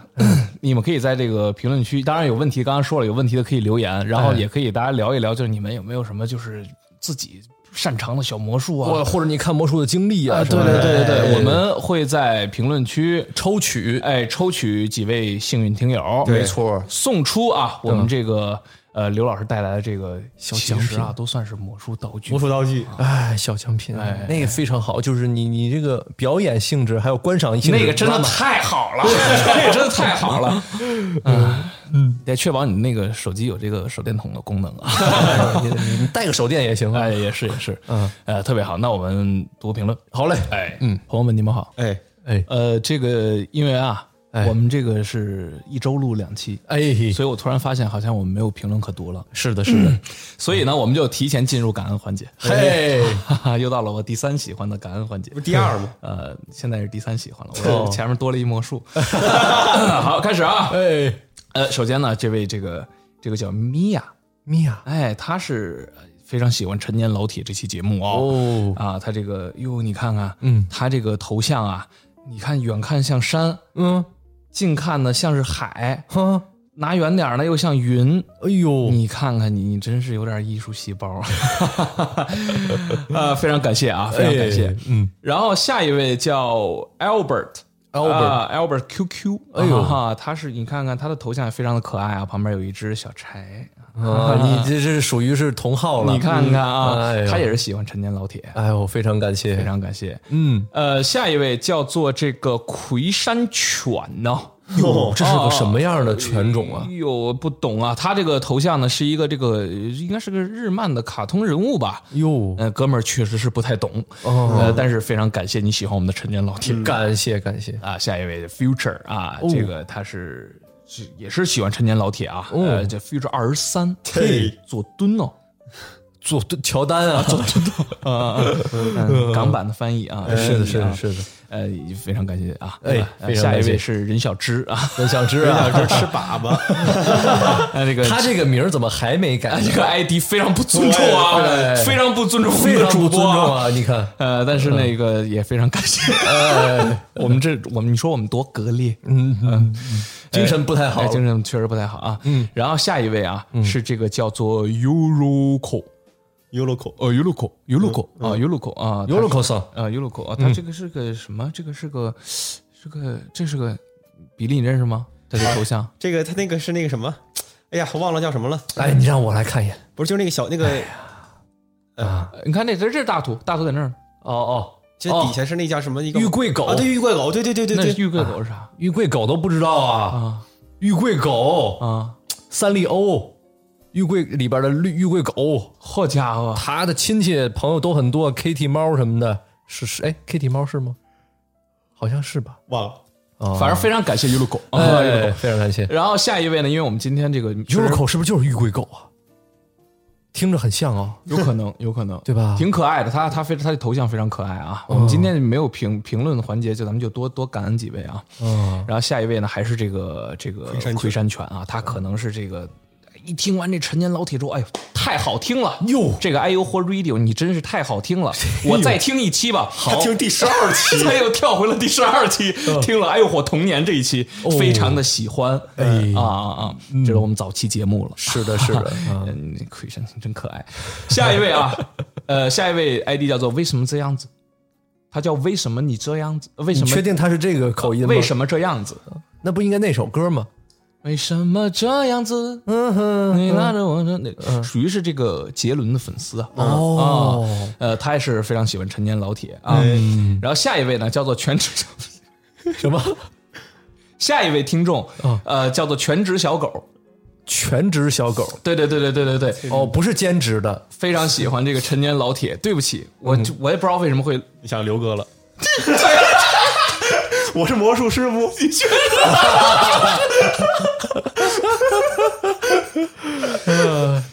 不知道全职小狗有没有五险一金啊？ 非常感谢，非常感谢，非常感谢你，非常感谢你啊！哎，今天就感恩到这里 吧， 感恩到这里。呃，非常感谢，他也是非常喜欢呃陈年老铁这哦这这一这一档节目啊。好的，嗯嗯嗯，他这个特别好，好诙谐都呃，是的，我们这是好诙谐，我们其实是非常感恩的啊，非常感恩，我们是很严肃的在做这档节目。没错，好，呃，再次感谢刘老师啊，做客我们的电台。好，呃，我们这个相信大家也学会了一些这个小魔术啊，是，比如说最后的那个魔术，我觉得就很有意思哎啊。这给别人辩题试试，嗯嗯嗯，嗯，他其实这是不是也是心理暗示？心理暗示的一有种点那种感觉。对，其实好多魔术的话，它结合的学科比较多，嗯哦，然后有那个心理学啊，嗯然后或者物理学、化学、哦都有。嗯嗯，然后像这种的话，它会有一些呃心理暗示，嗯，或者是心理惯性的一些技巧哦，啊。大家可以学习一下。哎，我觉得这真挺挺挺神的，确实。咔叽就知道你想什么呢，就像刚才比利猜出我这想的是刘哥一样。行吧，我们下周日晚八点再见，拜拜拜拜。